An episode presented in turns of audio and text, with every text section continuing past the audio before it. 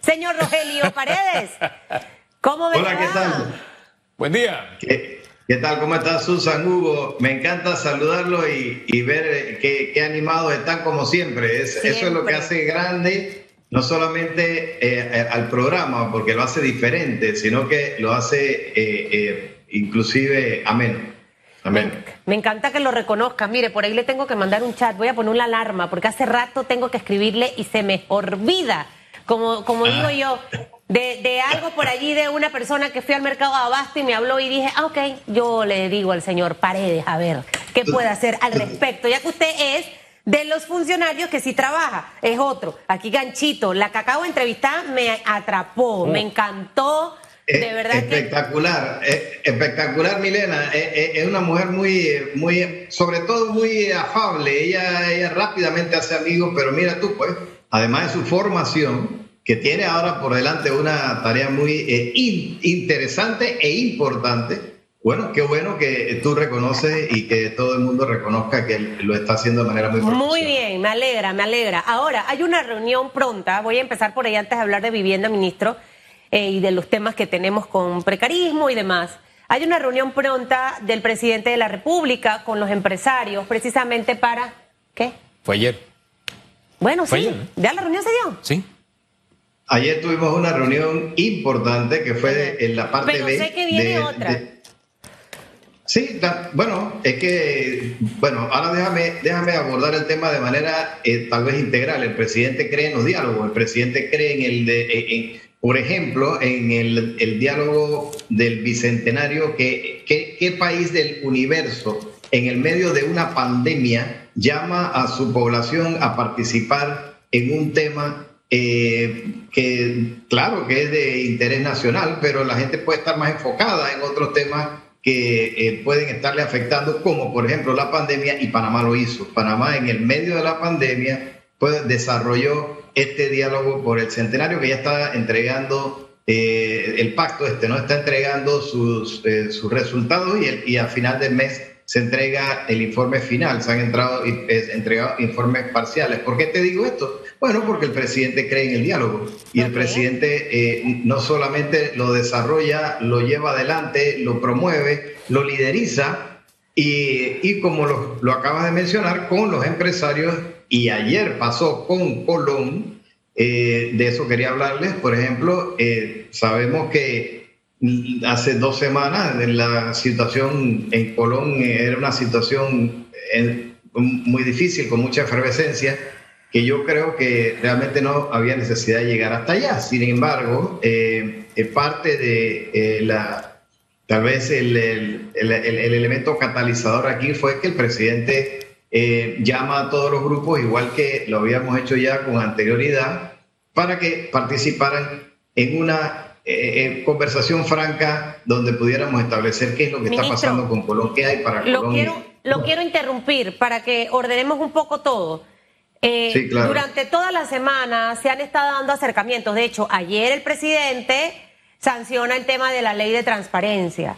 Eh, se da la reunión en Colón específicamente con el tema de los proyectos que de hecho conversamos aquí también en radiografía con Sí. uno de los voceros del gobierno, el señor Ducre, director del IDAM. Y está Sí. el tema de los empresarios. O sea, en cosas puntuales, por ejemplo, en, en materia de Colón, eh, ¿a qué conclusiones llegamos? ¿Cuándo terminan de arrancar todos estos proyectos? Ya para darle respuestas ya oportunas y precisas a la gente que nos ve y nos escucha.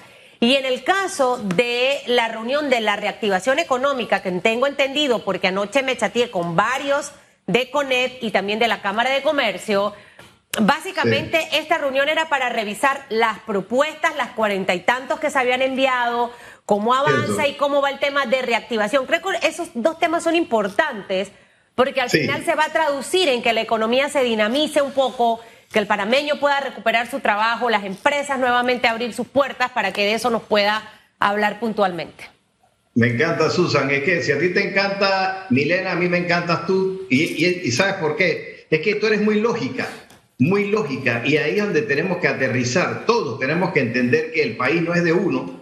Y, y- todo lo que me beneficia a mí es para, debe ser para mí y los demás que a ver qué van a hacer. O sí, que estamos teniendo una situación eh, donde, eh, bueno, estamos tratando de recuperar la economía, no podemos entonces comenzar a estar eh, poniéndonos nosotros mismos las zancadillas, metiéndonos un tiro en el pie, cerrando calles, incendiando la ciudad. Entonces, claro, al momento de reactivar la economía, tú tienes que contar con todos los actores, los empresarios que son los que producen empleo y que además entonces esto también produce impuestos y que los impuestos van al gobierno y el gobierno mueve la rueda de la economía y así mismo entonces eh, todo funciona, pero por otro lado, eh, es verdad, pues el gobierno tiene que hacer su parte, pero la tiene que hacer en conjunto con la sociedad y con los empresarios. Entonces, en este gran diálogo nacional, aquí es donde viene la lógica, no podemos pensar que eh, esto, de manera egoísta, tenemos que pensar que todos somos parte de un solo proyecto. Aquí donde el presidente entonces le dice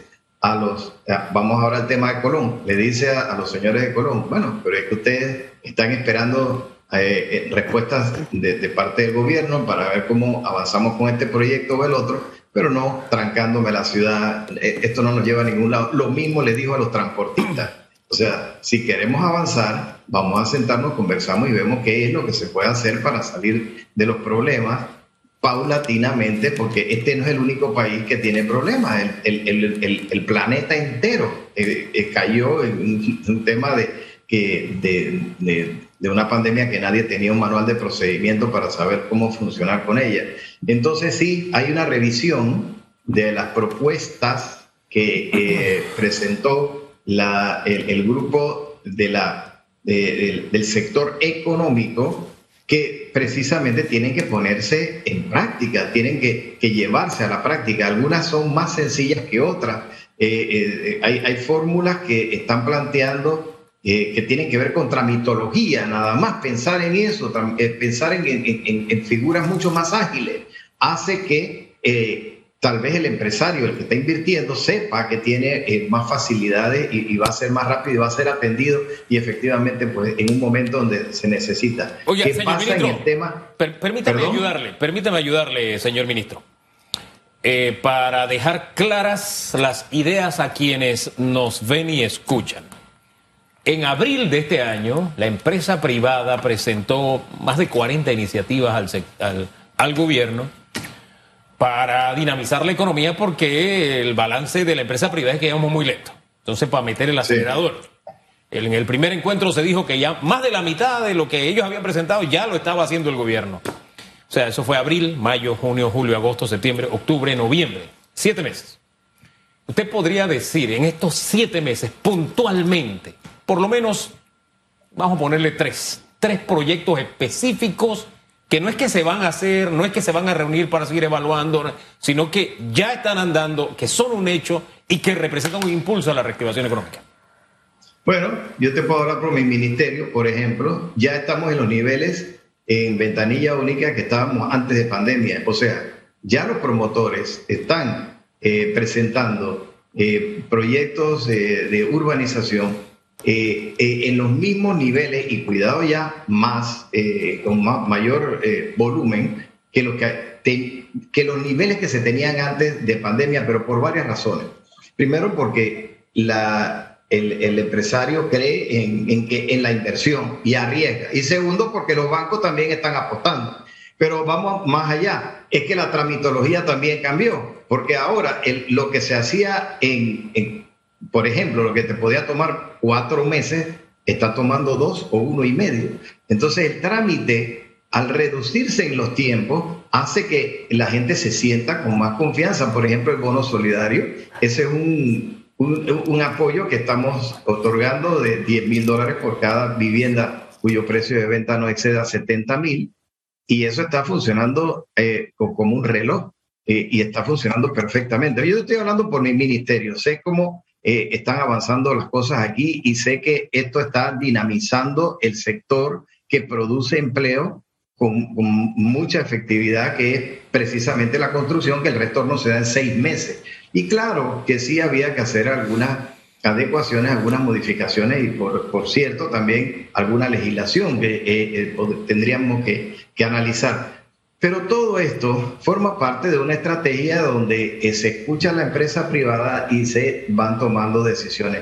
La, la, verdad, Hugo, yo creo que lo que hay que ser es optimista, hay que, hay que pensar en positivo, hay que, hay que mirar el futuro con, con optimismo. No solamente lo estamos viendo nosotros, es que el, el, las proyecciones son para dos dígitos, eh, lo establecen los eh, organismos internacionales de, de, de crédito, que el crecimiento para Panamá estará para el próximo año en dos dígitos. Y eso es, esas son buenas noticias. Ahora yo me voy un poquito más allá, que no es lo que me has preguntado, pero fíjate tú, ¿qué pasa en Perú? Con la situación esta tan difícil donde ya el gabinete entero renunció a, Pedro Castillo. Y ahora un segundo gabinete que anda también trastabillando los capitales de Perú dijeron estamos buscando dónde invertir y comenzaron a moverse hacia Panamá, así como se movieron también capitales de Venezuela, así como está pasando también en otras latitudes, ni hablar de, eh, bueno, Colombia también está teniendo problemas, ahí hay un candidato apellido Petro que le tienen miedo y sienten que si ese señor gana las elecciones, bueno, habrá también algunas otras fugas de capitales que se vendrán hacia donde las condiciones están mejor. Por eso Panamá está entonces estableciendo mejores condiciones. Yo te voy a hablar ahora del decreto 722, por ejemplo. Esa es una de ellas, 722, que, que ofrece eh, beneficios de residencia permanente a eh, los inversionistas eh, que entran dentro del rango de eh, compra de activos, por ejemplo, inmobiliarios, o que eh, invierten en bolsa de valores, por ejemplo, comprar acciones de Copa o acciones de alguna otra empresa que esté cotizando en, el, en la bolsa en Panamá, y entonces se llama inversionista calificado, con una inversión que no es tan exagerada, medio millón de dólares, por ahí eh, se, está hablando de estas cifras. Estos inversionistas o estos, sí, capitalistas, pueden venir a Panamá e inmediatamente tienen ya una eh, visa eh, que le da residencia permanente. ¿Cuántos inversionistas ya han calificado y han dicho voy a aprovechar esta ley? ¿Cuántos? ¿Ya tenemos un balance? No sé, no sé el número, no, no, te, tengo la cifra, pero te puedo decir que se está manejando con, eh, con mucha eficiencia porque se está promoviendo a nivel de relaciones exteriores también, porque este, lo hablaba, lo hablaba con el presidente. Hugo, si una persona sabe que, te lo digo porque eh, viajé a, Colombia hace poco y me dice una, un empresario allá, médico, me dice, mira, Roelio, la verdad que estamos preocupados, nosotros quisiéramos irnos eh, a Panamá. Pero, ¿cuáles son, por ejemplo, eh, las posibilidades que tendríamos? Les hablé de esto, inmediatamente hicieron un grupo, un grupo de gente de ellos que dijeron, espérate, yo también quiero. Entonces, quiere decir que sí, si Panamá establece este tipo de legislación y establece las condiciones eh, eh, como para mandar el mensaje de que en Panamá se puede invertir con seguridad o se puede invertir con ventaja, entonces aquí comenzamos nosotros a ver que el problema de otros países resulta ser el beneficio nuestro. Ahora, ministro, eh, Proyectos que está desarrollando usted en el Ministerio de Vivienda específicamente como parte de esa reactivación económica, entendiendo que muchos especialistas han hablado, el gobierno necesita eh, reactivar todos estos proyectos de inversión, no sé si a nivel de vivienda usted va a estar desarrollando algún tipo de, de, estos proyectos que generen empleo y si tiene más o menos cuantificado cantidad de empleos, a partir de cuándo pudieran entonces estar arrancando. Fíjate, Susan, es que de verdad hemos estado saltando de un tema a otro porque ustedes me hablaron de los empresarios y también comenzamos con el tema de Colón, pero te voy a hablar específicamente de generación de empleo. Vamos entonces a ver qué está pasando, por ejemplo, en Colón. Ahí tenemos cuatro proyectos que se llaman Recuperando mi barrio. Ahí se están no solamente remozando los edificios que son propiedad del banco hipotecario, sino que se utiliza personal, se utiliza gente del propio sitio, ¿no? del propio Colón. Así que eso comienza a generar un bienestar. Hay cerca de 33 edificios en el casco y otros, otros 30 más en el área de la feria. Entonces, esto, que es un proyecto que puede estar todavía con una duración de un año, año y medio, eh, debe estar generando alrededor de unas 800 plazas de empleo. A eso le agregamos entonces Alto de los Lagos número 2, que tiene una inversión de 111 millones de dólares y en este momento también está eh, llegando al momento pico y están contratando cerca de 600 más. Y si nosotros entonces le agregamos eh, el proyecto de Colón de Colores, el proyecto nuevo, también vamos a tener otra vez eh, pintura de edificios, para remozarlo utilizando mano de obra local.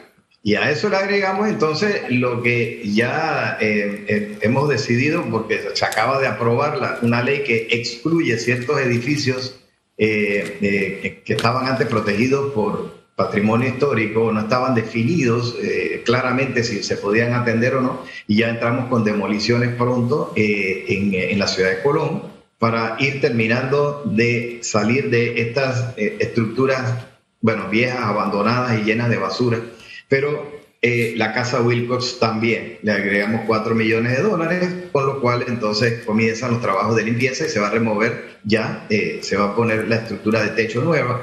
Eh, esto con relación a vivienda, pero Obras Públicas tiene también alguna inversión importante. Hay un corredor del Caribe que, tiene una inversión de 25 millones de dólares más.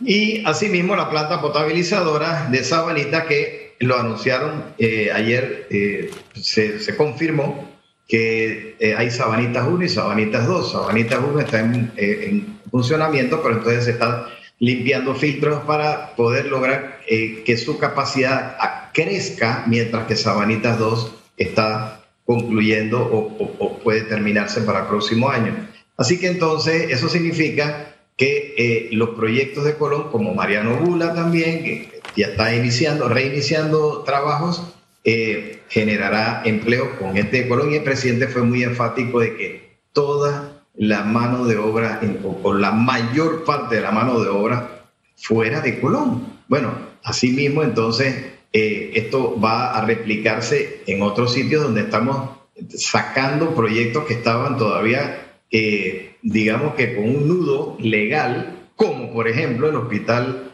eh, Amador Guerrero, el, hospital eh, de Colón, que, ha quedado ahí desde la administración pasada, por lo menos seis años tiene de estar detenido, y ahora lo hemos retomado con una negociación que se hizo con la empresa IBT, que era la que tenía este y otros hospitales, son cuatro hospitales todos enredados, todos con nudos legales, y bueno, tenía una reclamación eh, la empresa de 106 millones de dólares que finalmente eh, en la negociación se ha llegado a 48 más o menos.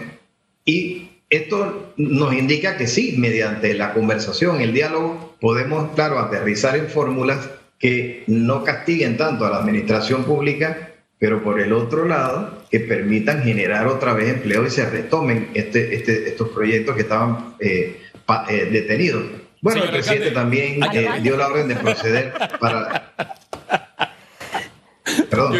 disculpe, le he dicho señor alcalde. Es que la pregunta tiene que ver ah. con el alcalde y le acabo de escribir a alguien que quiere ser alcalde. Entonces tenía alcalde fresquecito. Disculpe, todas estas iniciativas de, inversión, reactivación y demás, eh, la ley de, los inversionistas y demás, todo esto, ¿en qué medida se ven afectados por decisiones como la del gobierno de los Estados Unidos de hacer advertencia a sus ciudadanos? Respecto a Panamá e incluso de los negocios que haga en Panamá, de ponerle la lupa a los negocios que hace en Panamá. ¿En qué medida esto perjudica estas iniciativas y la imagen país? Sé que no lo han hablado en gabinete, porque la declaración fue antes de gabinete, pero por lo menos su punto de vista, ¿usted cómo, cómo lo observa? ¿Esto impactará negativamente al país? Bueno, para ser objetivo, Hugo, yo digo que tal vez no ayuda mucho, ¿no? Porque hay que ser objetivo. Pero tampoco creo que sea lo que va a frenar eh, el avance que llevamos. Eh, no, es, no es nada agradable que salga un comunicado de la embajada o de los Estados Unidos que diga, cuidado en Panamá, hay secuestro y ustedes pongan atención porque entonces es como si fuera zona roja. Eh, esas cosas no ayudan. Pero, pero yo pienso que más allá de eso, yo creo que las inversiones que se están haciendo en Panamá y el futuro de Panamá está, está cifrado en todo lo que se ha venido haciendo en la disciplina fiscal, en todo lo que hemos eh, estado eh, eh, preparando para que ahora podamos tener un despegue. Y mira, Hugo, me decía el ministro de Economía y Finanzas, así como tuvimos un descenso violento, ahora con estos temas de, pandemia y la economía se afectó bastante, asimismo el repunte está siendo muy conveniente y eso lo están también viendo aquellos que eh, son especialistas en números y que están eh, asesorando y que además hacen sus informes para el mundo, ¿no? Estamos hablando de los organismos internacionales de crédito. Entonces quiere decir, quiere decir que sí. Quiere decir que sí tenemos, sí tenemos la posibilidad real. En este, otra vez, pues, como, como decía Susan y tú también, que yo sé que ustedes son más bien bueno, propositivos, ¿no? Propositivos y lógicos. Yo creo que aquí debemos todos entender que si es, es cierto que se tomaron medidas muy duras, también es cierto que Panamá hoy está en una mejor posición. Bueno, ¿por qué tenemos tres días seguidos con cero muertos? ¿Por qué tenemos 22 nada más en unidades de cuidado intensivo? Eh, ¿Por qué tenemos nosotros los índices de, de eh, de positividad más bajos. Porque, bueno, porque se tomaron medidas en un momento dado donde eh, tal vez la gente no las comprendía, eh, estaba muy disgustado, sí, y yo puedo entender algo de eso, pero otros países hicieron algo diferente y también tienen resultados diferentes. Entonces, ahora nosotros podemos venderle al mundo una, un mejor panorama. Y estamos en tercera dosis y tenemos vacunas que otros países no tienen. Y estamos también ofreciéndoles, porque le ofrecimos a Nicaragua vacunas que ya no íbamos a usar de AstraZeneca. Entonces, este país, que por cierto, por ser pequeño, tal vez tuvimos más capacidad más rápidamente de vacunar, hoy tenemos el 83% de la población vacunable vacunada, el 83% y el 65% de la población total porque aquí entonces ahora tocamos, eh, contamos a todos los niños. Bueno, esto, esto para nosotros, yo pienso que, que no debe ser eh, un tema que se puede poner de lado, sino que se debe poner en, primera línea y es lo que hace que la gente piense en Panamá. Entonces, claro, sí, eh, Hugo, nos puede afectar y definitivamente a nadie le gusta que, te digan no vayas a esta casa porque ahí te van a tratar mal. Pero entonces tú tienes que evaluarlo, ¿no? Tú tienes que saber si de verdad quiere asumir el riesgo. Yo creo que no nos va a afectar en gran medida, pero vamos entonces en, buen, eh, en, buen, en, una buena ruta. Me dice el ministro de Economía y Finanzas, mira, vamos por el, el, camino correcto, no a la velocidad que quisiéramos, pero por el camino correcto. Ya esa es una buena señal. Señor ministro, gracias por conversar con Panamá. Que, le vaya bien. Buen día. No hablamos de los del precarismo, situación controlada. el tema sí allá en tierra prometida. y se está pidiendo la libertad de los detenidos también. Importante ese tema. Quiero decirte que sobre el tema ese de Nicolás Solano y los precaristas, sí, nosotros controlamos eso dos veces porque intentaron regresar. Y, ya, está limpio y está acercándose y ahí se va a construir el estadio como lo, lo prometió el presidente de la República. El estatus de los detenidos, ha habido protestas y demás pidiendo la liberación. ¿Qué sabe usted de eso? Sí, pero es que ellos también eh, cometieron una, eh, eh, un delito, ¿no? Que fue, e-, ellos, ellos atacaron un hospital y rompieron y dañaron propiedad privada, pero eso lo, el que lo denunció o el que le puso la, la, la, sí, la denuncia fue el ministro de Salud, porque a él es el que le corresponde. Así que eso está siguiendo su curso legal y yo realmente ahí no, no me voy a meter. Gracias, señor ministro. Que tenga muy buen día. Chao, que le vaya bien.